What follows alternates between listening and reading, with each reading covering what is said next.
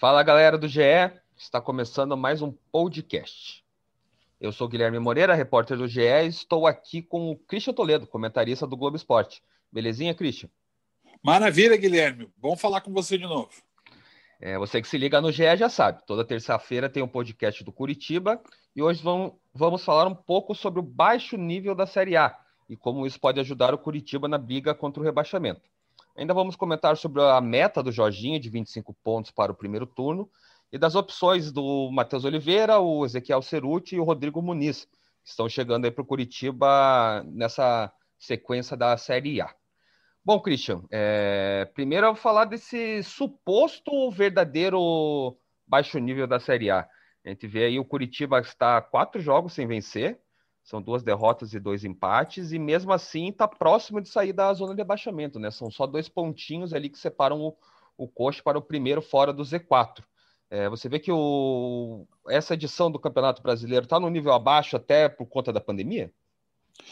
Olha, Guilherme, eu vejo o campeonato irregular ele é mais irregular do que o normal, porque os times têm mais dificuldades, a questão é, do coronavírus. O Curitiba teve aí dois casos confirmados, né? A gente não sabe quem são os jogadores, mas esses casos estão confirmados. O que eu sei, e alguns colegas também já noticiaram, é que são jogadores que participaram ativamente do jogo contra o Fortaleza no sábado, então é, talvez a gente até descubra quem são os jogadores, né? Quando sair a lista dos convocados mas é, o campeonato está irregular. Você tem uma sequência insana de partidas, né? A gente teve um período ali de quatro, cinco jogos em duas semanas, aí um pouco de respiro, daí depois de novo quatro, cinco jogos e agora mais quatro ou cinco jogos. Então é, é complicado você manter a regularidade. Com alterações, com suspensões, com lesões, com coronavírus e tudo em cima, né? Uma, um jogo em cima do outro. Então é tudo muito complicado. É, eu acho que o nível é, é, praticamente o mesmo dos outros campeonatos. Se a gente for pensar no passado, é, a Série A também teve essas dificuldades. Né? Os times tiveram problemas, eram irregulares, mas talvez essa irregularidade salte mais aos olhos agora. Porque a gente vê alguns times que estão na parte de cima da tabela e também não estão jogando bem. Né? Aí você vê o Palmeiras com dificuldades, você vê o São Paulo, que é o quarto colocado a quatro pontos do líder e jogando um futebol abaixo da crítica na maioria das vezes, né? Joga bem uma contra o Palmeiras, mas jogou cinco, seis mal seguidos. Mas a gente vai começar a perceber agora, Guilherme, um descolamento de alguns times. Agora a gente vai começar a perceber que vai começar a se dividir essa, essa turma e vai acabar esse achatamento, né? O, do primeiro time fora do G4, que é o Fluminense, o quinto colocado, portanto, até o primeiro da zona de rebaixamento, que é o Corinthians, são apenas nove pontos. Mas essa pontuação já foi menor. Quer dizer, está começando a se estender, está começando a descolar, e é por isso que não pode perder tempo. Por mais que o campeonato seja nivelado por baixo, irregular, equilibrado, seja da forma que você quiser discutir, é, quem está na parte de baixo da tabela já está marcando ponto algumas rodadas. Porque, ao mesmo tempo que a gente fala, o Curitiba está a dois pontos de fugir da ZR. Mas o Curitiba já teve algumas chances para sair da ZR e não conseguiu. Hum. Então Até... não são só os dois pontos que fazem a diferença. Até já pontuando para a galera que está escutando aqui, é, o Z4 está sendo formado nesse momento, na, até a 15 rodada, pelo Corinthians com 15 pontos, Curitiba é o 18 com 13, o Bragantino tem 12, e o Goiás é o Lanterninha com 9. Porém, o Bahia e o Atlético Paranaense têm 15 pontos, estão um pouquinho acima do, do Z4. E o Grêmio com 17, Botafogo com 18, Atlético Goianiense com 18, Ceará com 18 e Vasco com 18. O Vasco é o décimo colocado. Então, assim, o Curitiba tem 13 pontos, o décimo são 5 pontinhos para sair do, da própria Z4, são dois. Desses times, vamos contar nesse corte de momento, né? Vasco, Ceará, Atlético Goianiense, Botafogo, Grêmio, Atlético, Paranaense, Bahia, Corinthians, Bragantino e Goiás, que são os que estão brigando no momento com o Curitiba. Você acha que desses daí, quem que vai continuar brigando? Quem que você acha que vai se desgarrar? Que a briga não é essa? Que com a, a sequência do campeonato vai dar um up? Qual que você acha que do, dos times que estão nesse momento ali próximos do Coxa, quem que vai continuar brigando com o Coxa até o final? Ou você acha que o Coxa também vai melhorar e vai conseguir se desgarrar também desse, desse grupo? Olha, o Curitiba ainda não deu mostras que vai conseguir se, se, se desgarrar perdão, desse grupo. É, o Goiás eu vejo como um candidato claro, né? É o Lanterna. É, tem jogos a menos ainda, é claro que se vencer os três jogos vai subir para décimo lugar, mas é difícil também, né? Quem ganhou dois jogos em 12 vai ganhar três em três? Não sei. É, o Bragantino é uma grande decepção. É, não, não, não embalou e não parece com jeito de embalar, né? Também só ganhou dois jogos no campeonato, tem é, é uma das piores defesas do campeonato. O Corinthians é, vai depender muito do impacto inicial do Wagner Mancini para ver se ele vai subir ou não. Eu vejo Bahia, Atlético e Grêmio com potencial para não ficar nessa parte de baixo da tabela mais Botafogo, Atlético Goianiense. O Atlético Goianiense vai ter um choque muito grande com a saída do Mancini. É, o Ceará, apesar de ser muito bem montado pelo Guto Ferreira, não sei se vai ter fôlego para continuar. O Vasco é um time frágil. Né? E o próprio esporte, que está em nono colocado, Guilherme, abrindo um pouquinho mais dessa faixa, é, também não me parece ter fôlego para manter o ritmo que está tá mantendo nessas últimas rodadas. Então o Curitiba tem chance sim de escapar do rebaixamento, só que precisa jogar futebol. O Curitiba, nas últimas partidas, praticou algo que se assemelha ao futebol, mas não é futebol. Então o Curitiba tem que começar a jogar futebol de verdade. É, eu até tenho tido até um pouco de dificuldade, você também tem o blog lá na tribuna e analisa todo o jogo, né? Fazer uma análise diferente dos jogos do Curitiba ultimamente, né? É difícil, porque é dominado no primeiro tempo sempre, né? No segundo acaba até melhorando um pouquinho, mas o primeiro tempo é sempre dominado, seja em, no Couto Pereira, seja jogando fora de casa. Aí tem algumas poucas mudanças ali no time, porque o Jorginho também tem algumas insistências em alguns nomes. Aí cria duas, três chances no jogo inteiro, às vezes perde por um gol de diferença, como foi contra o, o Grêmio, né? Era para ter sido mais e foi só 2 a 1 um. Agora, com, no empate do Fortaleza, 0 a 0 mas no primeiro tempo Fortaleza poderia ter matado o jogo, teve quatro, cinco chances claras de gol. E daí se pega em um ou outro lance perdido, né? Principalmente pelo Robson, que é principal nome no ataque do, do Curitiba, e, e, o Jorginho acaba alegando que teve faltou sorte, faltou qualquer outra coisa que, que ele use de desculpa para o Curitiba jogar tão mal e não conseguiu os pontos, né? O, o, o Jorginho está 10 rodadas no comando do Curitiba, somou 10 dos 30 pontos possíveis, e brigando pela zona de abaixamento. Você acha que com essas novas opções que o Curitiba tem, hoje mesmo é, é, o Matheus Oliveira vai ser registrado no BID, o Ceruti ainda está com a questão do visto de trabalho dele, mas também provavelmente já esteja disponível no final de semana. Tem o Rodrigo Muniz, atacante também do Flamengo, que, que ainda não foi anunciado, mas já está tudo certo com o Curitiba, deve ser anunciado nos próximos dias. Você acha que com esses três novos reforços, é, vai melhorar alguma coisa? Você vê o, o Jorginho até deixando de ter um futebol um pouco covarde e tentando jogar mesmo futebol no, nessa Série A? Então, é... porque olha, vamos, vamos, vamos usar o exemplo do jogo é, mais recente, que é o jogo do Fortaleza. O Curitiba foi escalado com quatro jogadores de maior potencial ofensivo. Não estou aqui discutindo se são os ideais, mas Gabriel é o meia que joga para frente, Giovanni Augusto é o meia que joga para frente, Robson é um atacante e o Ricardo Oliveira é um centroavante, um jogador que o Curitiba fez um esforço para contratar. E com esses quatro jogadores, o Curitiba jogou na retranca. Então, é, não adianta você ter jogadores. Tem que haver o desejo de jogar ofensivamente. Eu sempre brinco, até usei esse termo, que é um termo que o, que o Nelson Rodrigues usava muito é, né, o gigante de todos os cronistas. O Nelson Rodrigues, quando dizia de um time que diz, a, a, contavam para ele que jogava bonito, ele dizia: não, parece a seleção húngara do Armando Nogueira. É, que o Armando Nogueira sempre escreveu é, elogios e elegias à seleção húngara da Copa de 54, aquela que ganhou do Brasil e depois foi derrotada pela Alemanha na final, mas é, uma das injustiças da Copa, né, como a Holanda em 74, como o Brasil em 82. E esse e, e, eu não quero, eu não imagino ver o Curitiba jogando com uma seleção húngara de 54, a seleção húngara do Armando Nogueira. Só que o Curitiba, ele não é um time equilibrado. Fala-se muito em futebol reativo, futebol propositivo. O Curitiba seria um time reativo.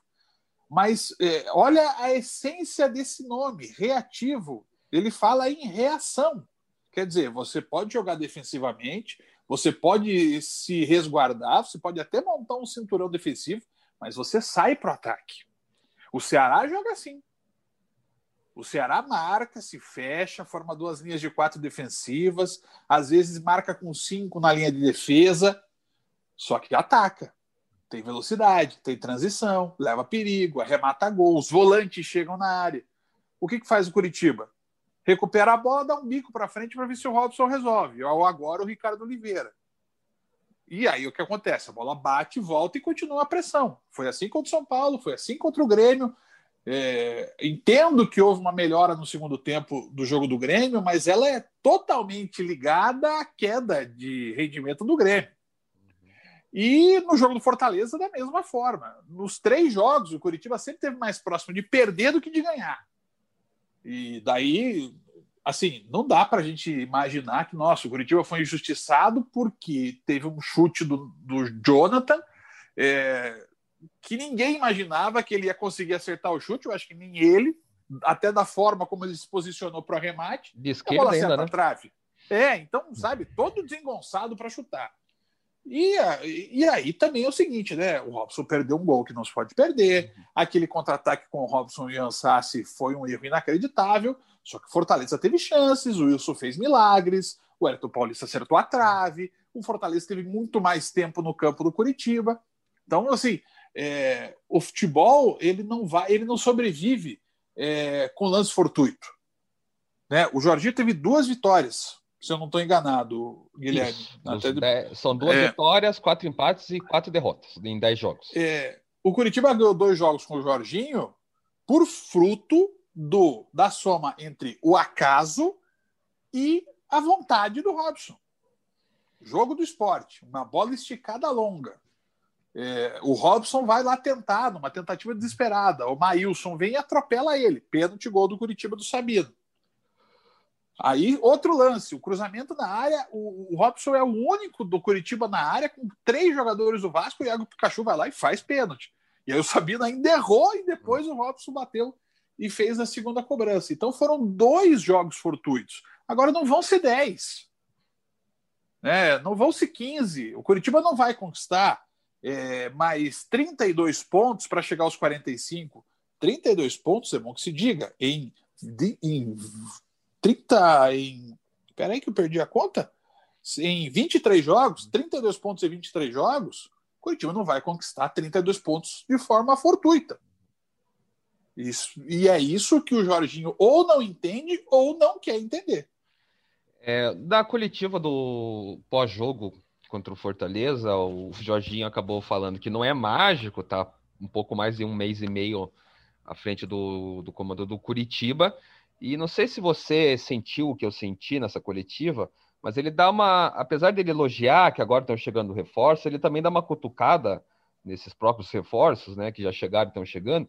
São jogadores que, que não estavam jogando, né? O próprio Matheus Oliveira não joga desde maio de 2019. O Ceruti também faz tempo que não joga, é, também faz tempo que não faz gol também. O Rodrigo Muniz jogou só no, na base, na base não, jogou profissional no três rodadas do estadual, do Carioca, e estava jogando no sub-20, até até um pouquinho mais de ritmo, né? Estava jogando no sub-20, mas é, também não estava jogando. O próprio Neilton não estava tanto. O Hugo Moura no Flamengo não tinha espaço. Ramon Martinez no, no Atlético Mineiro também não tinha espaço. É, sentiu também essa cutucadinha, assim, ah, estão me dando reforma. Até, é, o Ricardo Oliveira, né, que é o principal nome agora também, é, são jogadores que, assim, estão chegando, mas não estavam prontos, né, não estavam com ritmo de jogo. Então tem que esperar um pouquinho para pegar o ritmo. Você sentiu essa cutucada dele na, na, na coletiva? Ah, eu acho tudo, né, nessas últimas entrevistas do Jorginho, é tudo é, é focado na defesa do próprio trabalho. Então, assim, se o time não resolve, é porque o, ou porque o jogador veio muito tarde, ou porque houve uma falha, ou porque o jogador sentiu, ou porque é, o outro virou as costas em vez de dar a cara para levar uma bolada. Então, sempre tem o subterfúgio para o Jorginho dizer: não, a culpa não é minha. Né? Eu acho que ele passou para um estágio maior nessa, nessa última entrevista, quando ele diz: Não, veja bem, eu sou um profissional exemplar, excepcional, não sei o quê.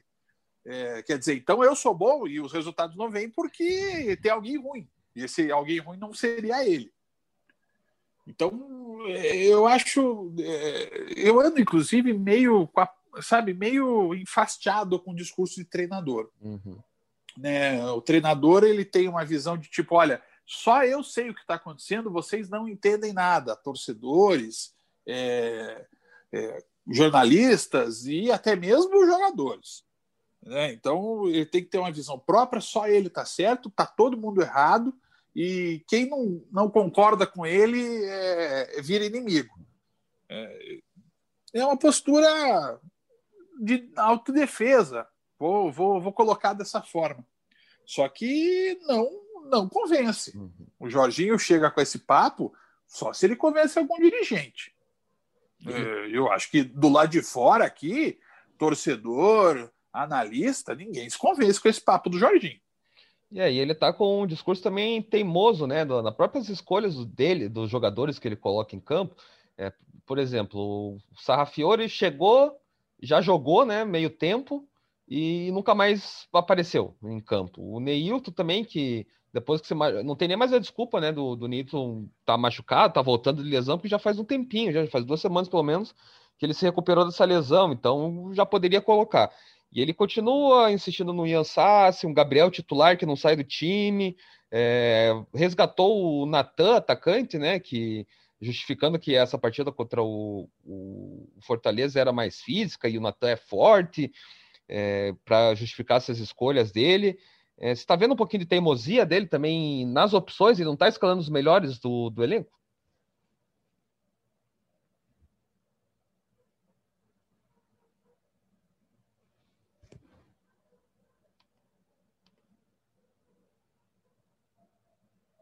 Christian?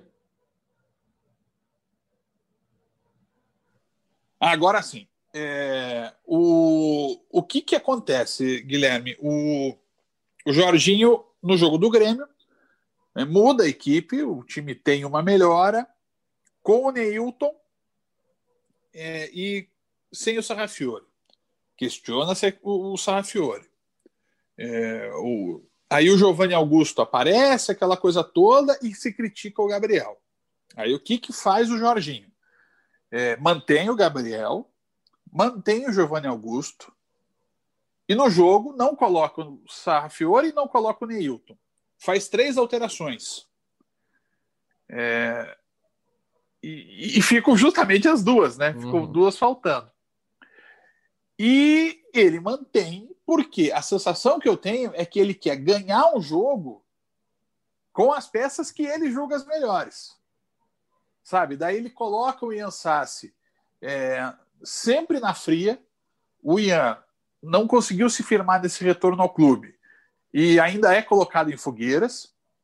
O Natan é, vira um, um personagem é, polêmico, né? Um jogador da base que eh, acaba sendo criticado, pressionado, é, e mas ao mesmo tempo ele é prestigiado, então a cabeça do menino vira um trevo. Mas ele quis dizer, olha, não, eu vou ganhar o jogo com o Gabriel, com o Giovanni Augusto, é, e depois colocando Natan e o Ian Sassi. E aí ele deixa a situação dos jogadores delicada, mas ele fica, não, essas são as minhas opções, não sei o quê. Eu, eu, fico chateado com isso, porque a, a, sensação que eu tenho é que isso é muito no futebol, né, Guilherme? Todo mundo tem é, que reconhecer seus erros. Eu acho muito nobre isso. Né? Se a gente comete um erro e, e, e, pode corrigir, a gente tem até uma, é uma, uma alegria em poder fazer isso. Mas é, tem muito treinador que não aceita que está errando. E aí começa a forçar é, sabe, dá murro na ponta da faca para dizer: não, eu tô certo, eu tô certo, eu tô certo, eu tô certo. E coloca o jogador em situação ruim. O Gabriel não pode mais ser titular do Curitiba. Ele não está rendendo.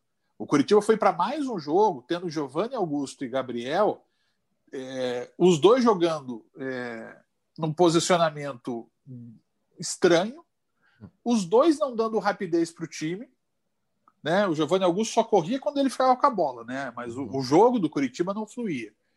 E iam Hugo Moura e Matheus Salles para ter que armar o jogo que não é deles. E aí, depois do jogo, o que o Jorginho faz? Não. O Hugo Moura e o Matheus Salles estiveram muito bem na marcação, mas principalmente na criação. E o Curitiba não criou nada. Criar o quê? Pois é, então é, é, é, essa coisa de dizer, olha, vocês não estão vendo o que eu vejo e o que eu vejo é o certo. Eu acho isso muita bobagem. O futebol é, é feito justamente dessas, é, dessas descobertas. É, o, campeonato brasileiro, é, a gente acabou de falar sobre a questão é, de um nivelamento por baixo.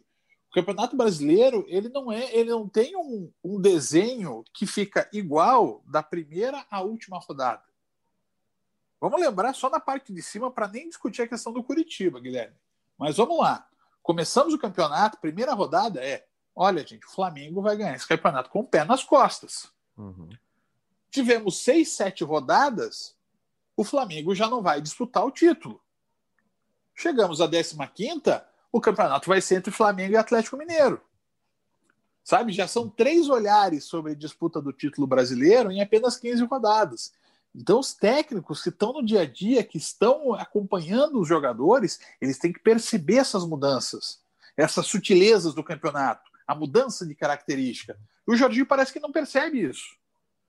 É, eu, não, eu, não, me lembro com quem que eu falei sobre esse assunto. É, por exemplo, que é o jogo do São Paulo o Curitiba não soube explorar a pressão que São Paulo vivia. Uhum. Definitivamente não soube. Então, é isso que eu digo. Essas sutilezas do Campeonato Brasileiro, elas estão passando ao largo do Curitiba, e aí, esses dois pontos são dois pontos desde a oitava, nona, décima rodada. E o Curitiba não sai desses dois pontos do mesmo jeito.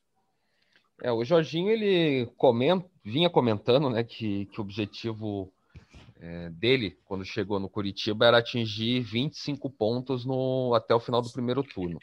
É, hoje Curitiba tem 13 e tem quatro jogos para fazer até essa virada do turno.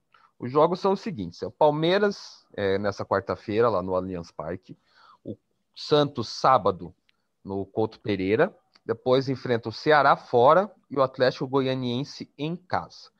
É, depois, com o decorrer né, dos jogos, os resultados ruins, o Jorginho já deu, deu uma, uma diminuída para chegar pelo menos aos 20 pontos nesse final do turno. Então teria que fazer 7, né? Para ele chegar aos 25, teria que fazer os 12. Teria que ganhar os quatro próximos jogos. Não vai. Aí né? é fácil mudar a conta, né? É, não vai ganhar os próximos jogos, convenhamos. É, você acha até que nesses quatro jogos que o Curitiba tem até o final do turno, quanto você acha de pontuação? Quantos possíveis o Curitiba pode fazer até para chegar até pelo menos 20, né? 20 seriam 7 pontos, já é, já é um é, metade, quase mais que a metade que o Coxa conseguiu até agora. É, eu me lembro que a gente foi fazendo contas num, num podcast do GE anterior e a gente falava: não, o jogo do Vasco tem que ganhar, uhum. sabe? O jogo do São Paulo em casa tem ganhado, Fortaleza tem que ganhar. E aí você vai vendo que os números não vão batendo, né?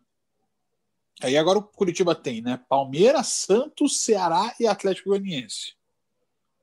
É, é, com tristeza que eu digo isso, mas os quatro estão jogando futebol melhor do que o Curitiba. Uhum. E olha que eu estou incluindo aí o Palmeiras, que está sendo tremendamente criticado por não estar tá jogando bem, e um Atlético Goianiense que tem um time muito modesto. Muito modesto. Mas os dois estão jogando mais que o Curitiba. E eu já nem discuto Ceará e Santos.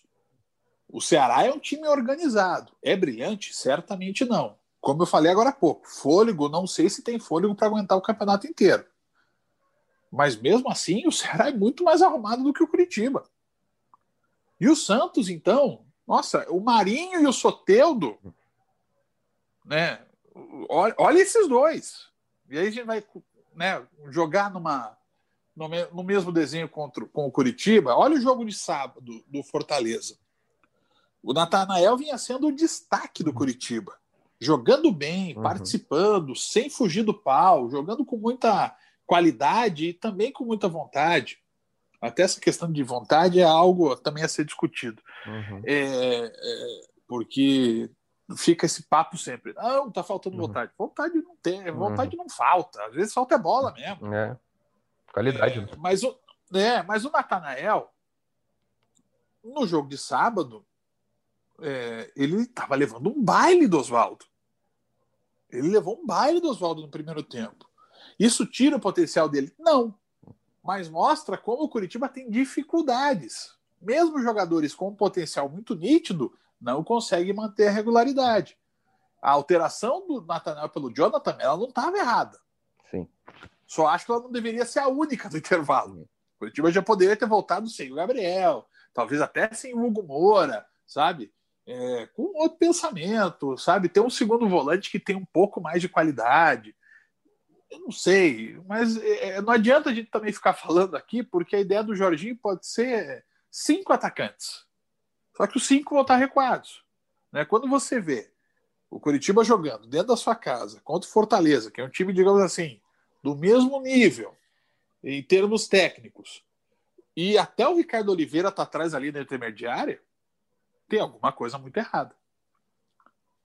É, agora para o jogo contra o Palmeiras já não vai ter o Nathan Silva, que está suspenso, o Matheus Salles, por questão contratual, né? Ele até poderia jogar se o Curitiba pagasse uma multa, mas o Coxa não vai desembolsar essa quantia que não é revelada para o Matheus Salles jogar contra o Palmeiras, que é o clube que tem os direitos sobre o atleta. E tem dois jogadores que você até comentou no começo do podcast que a gente não sabe ainda quem são, né?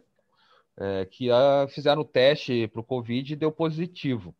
É, que provavelmente vai saber com a lista dos relacionados. E eles já estão afastados, estão assintomáticos.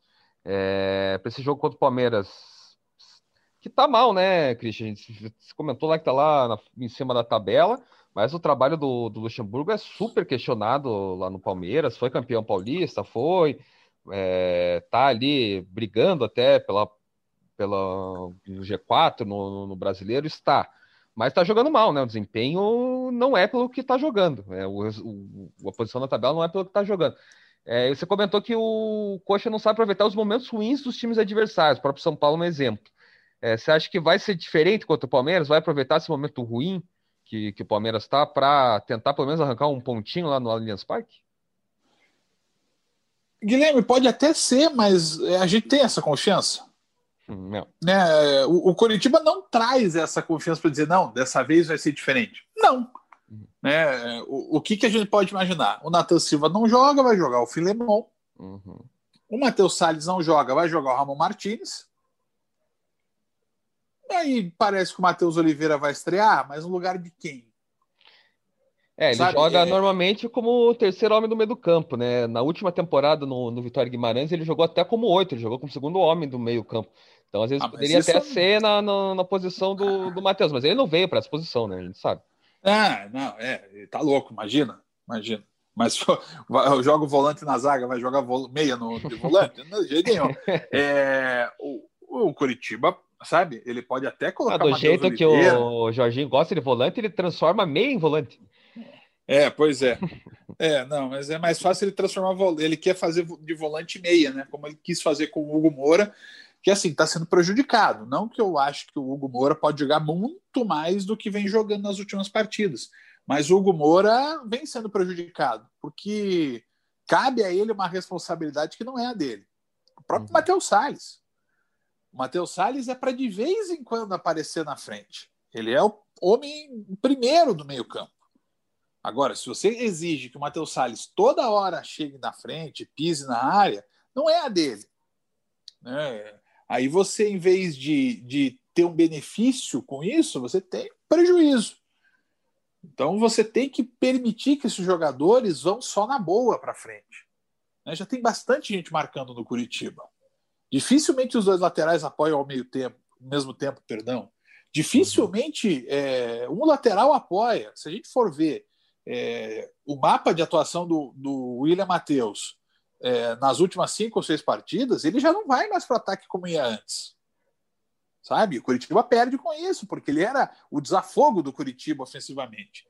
Então, o que eu espero? Espero o Curitiba totalmente na defesa, enfrentando o Palmeiras, tem dificuldades para atacar. É, o Palmeiras anda dependendo muito do arremate de média distância.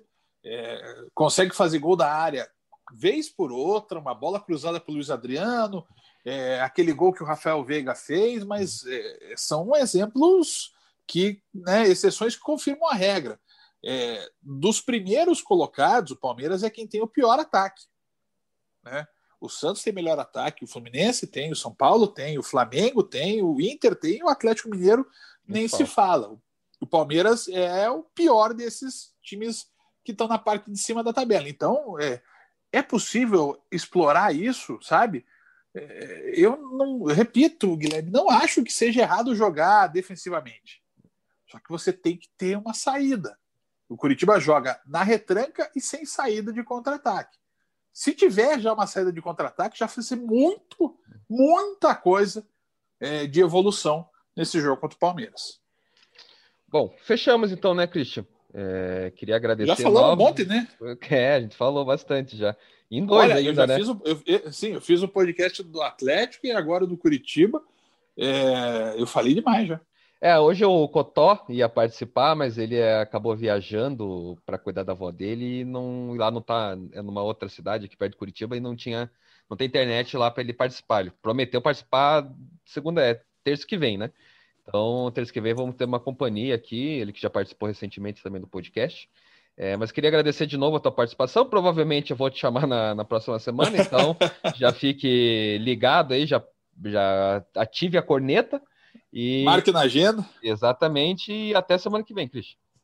Valeu, Guilherme. Um abraço. É sempre bom falar com você, é sempre bom falar aqui dos nossos podcasts sobre os nossos times, né? Porque é bom, é bom a gente ter espaço para falar dos nossos times. Exatamente, ainda mais um maior portal aí de futebol brasileiro, esporte nacional.